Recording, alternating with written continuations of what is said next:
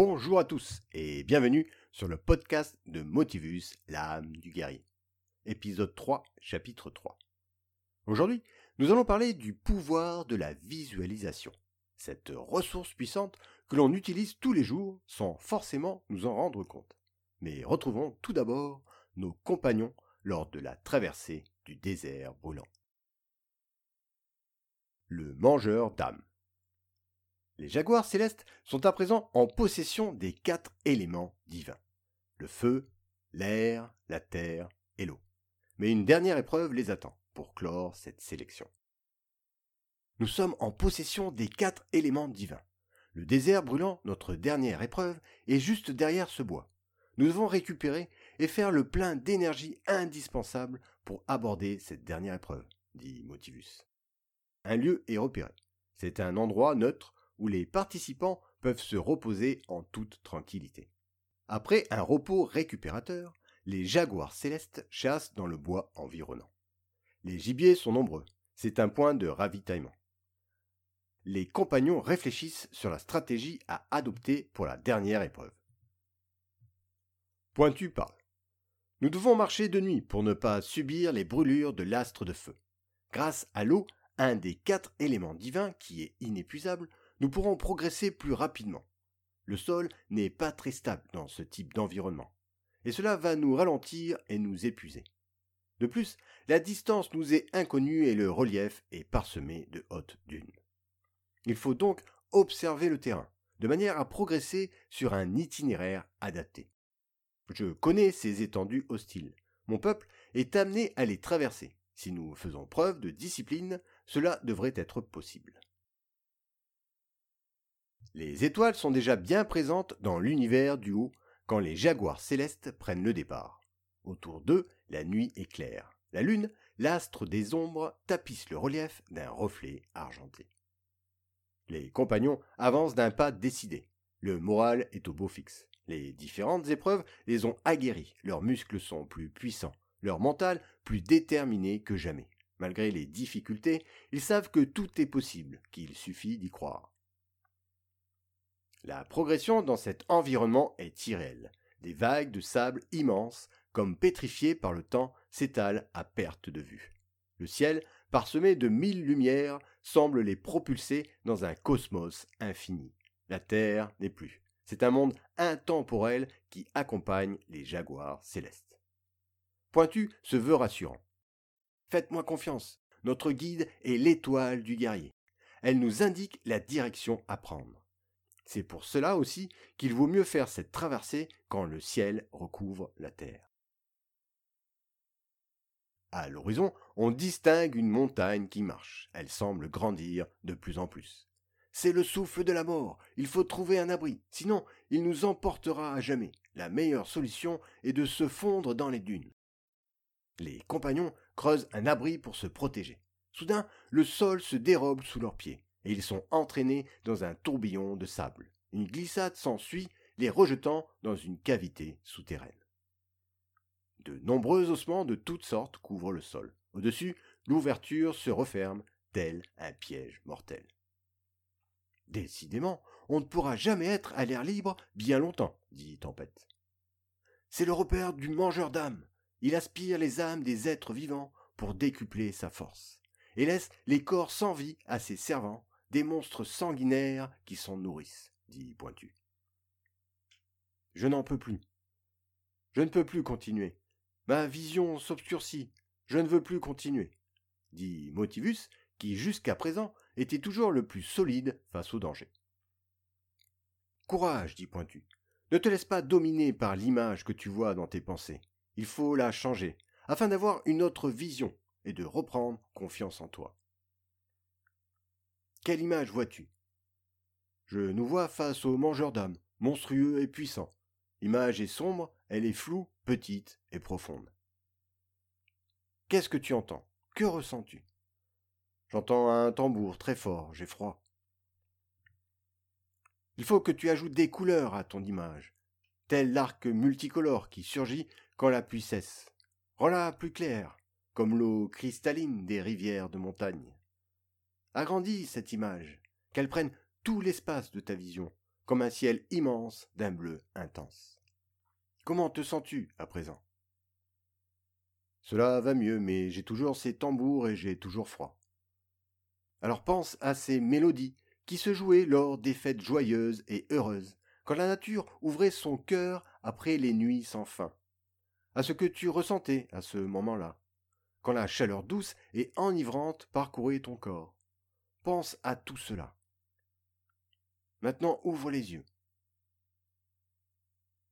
Referme les yeux et pense à tout cela. Ouvre les yeux.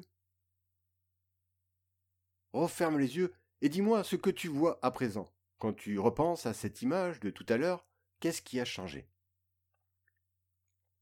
Je nous vois plus grands, plus forts, plus déterminés, avec des flammes tout autour de nous. L'image est plus grande, plus lumineuse, plus claire. J'entends le son de la flûte enchanteresse des bardes. La chose est là. Elle est à présent plus petite, plus faible. Elle ne me fait plus peur et ne peut nous atteindre. Plus loin, je distingue une issue, un passage étroit dans le sable. C'est peut-être une sortie. Je me sens beaucoup mieux. J'ai chaud et je suis plein d'énergie. Il faut trouver une solution, rapidement.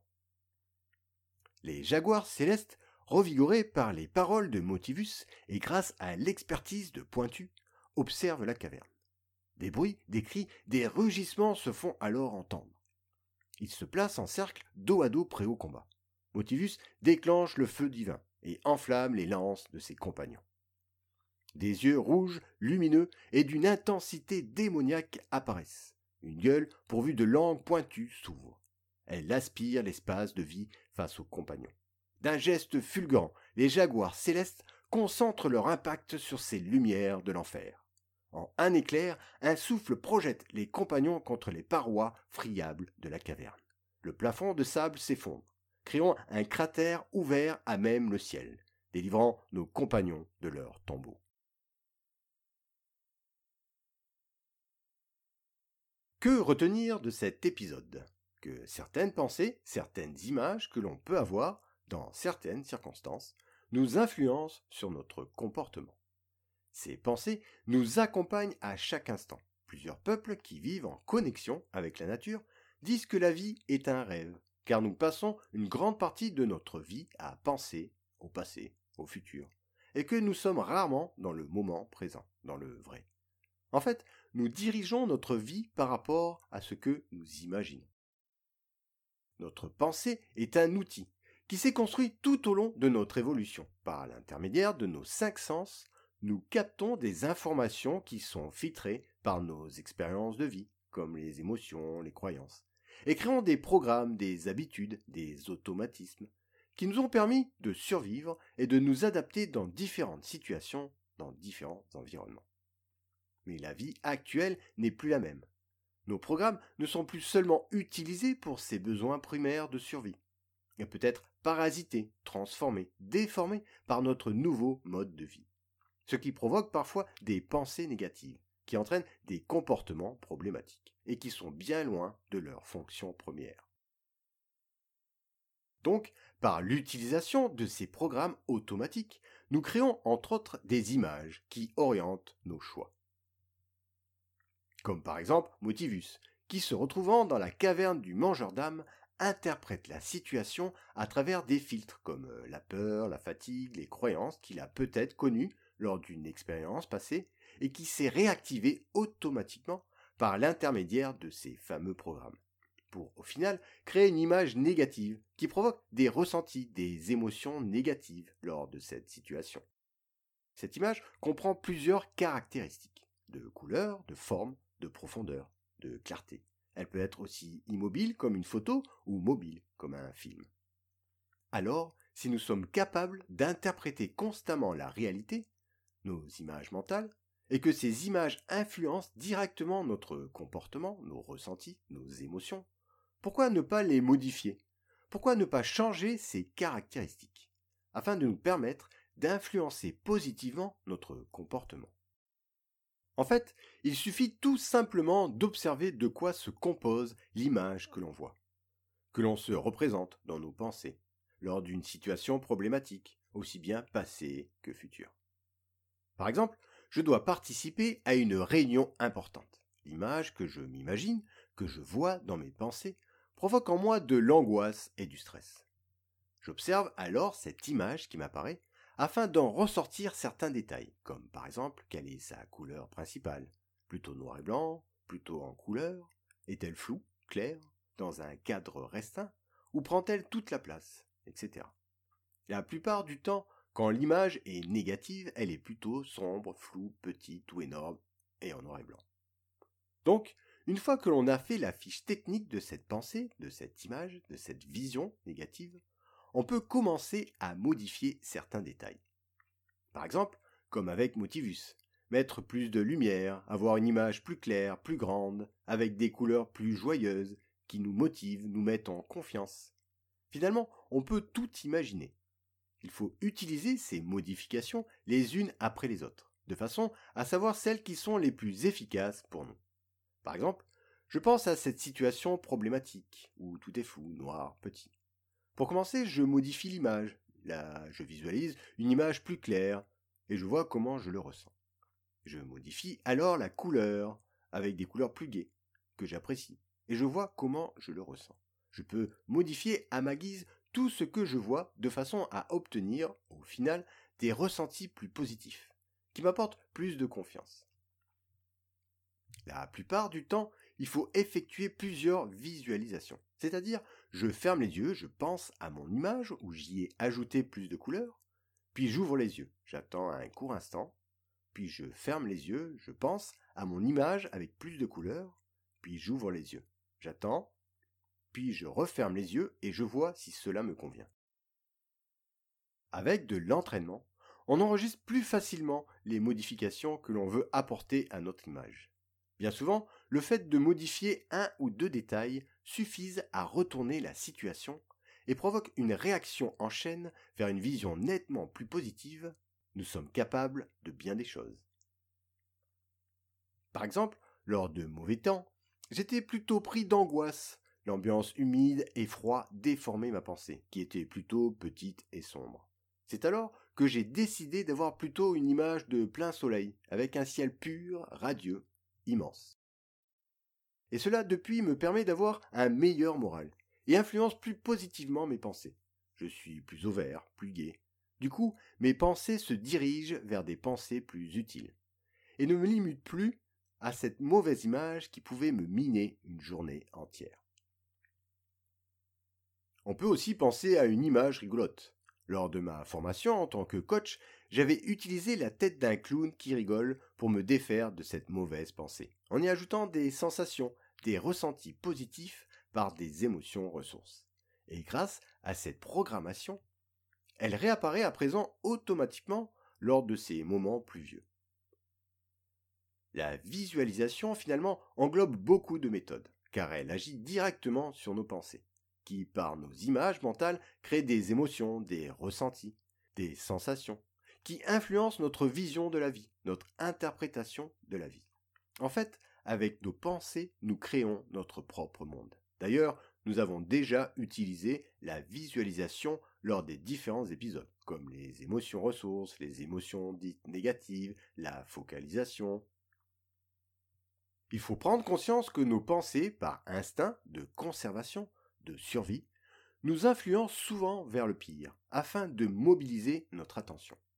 La visualisation nous permet alors, par le biais d'images mentales, de faire ces réglages, qui nous permettent ensuite de mieux adapter notre comportement dans une situation problématique. Et vous, qu'en pensez-vous? Je vous invite à y réfléchir. Que voyez-vous quand une situation ne vous convient pas? Qu'est-ce qui pourrait vous permettre de voir les choses plus positivement? Imaginez-vous lors d'un rendez-vous important. Comment le voyez-vous? Est-ce que de la couleur, de la clarté vous permettrait d'être plus en confiance? De quel réglage auriez-vous besoin pour améliorer une situation problématique, afin d'être plus en confiance, moins stressé? À quoi ressemblerait une situation idéale au niveau de ces différentes caractéristiques. Voilà, Ainsi se termine cet épisode. J'espère que, comme moi, vous avez pris conscience du pouvoir de la visualisation qui nous accompagne tout au long de notre vie. Le fait de pouvoir utiliser cet outil comme ressource est bien pratique. Par sa rapidité d'exécution, on peut réussir à diminuer ses ressentis, ses émotions qui nous empêchent, dans certaines situations, d'être pleinement maîtres de nos paroles et de nos actes. Retrouvez-moi dans le prochain podcast où nous parlerons de la localisation spatiale et de l'espace-temps de nos pensées, de comment les organiser, comment les projeter, afin d'avoir une vision plus claire de notre avenir, et avec nos jaguars célestes qui sont bientôt arrivés au bout de leur périple. Mais rien n'est jamais fini. À bientôt. Motivus existe aussi en livre numérique à travers différents formats et distributeurs comme Amazon, la Fnac et Librinova, mon éditeur. Grâce à des illustrations de mon inspiration, vous pourrez vous plonger encore un peu plus dans l'univers de Motivus, l'âme du guerrier.